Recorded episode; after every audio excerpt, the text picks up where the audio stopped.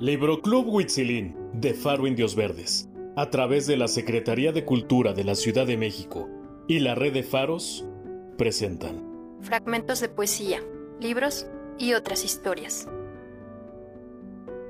Digamos que los silencios son versos tachados.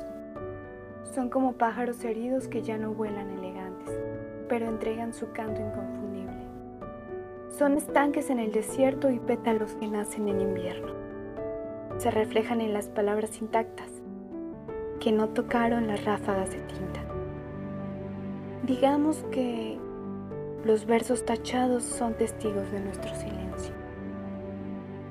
Versos tachados. Mario Portillo.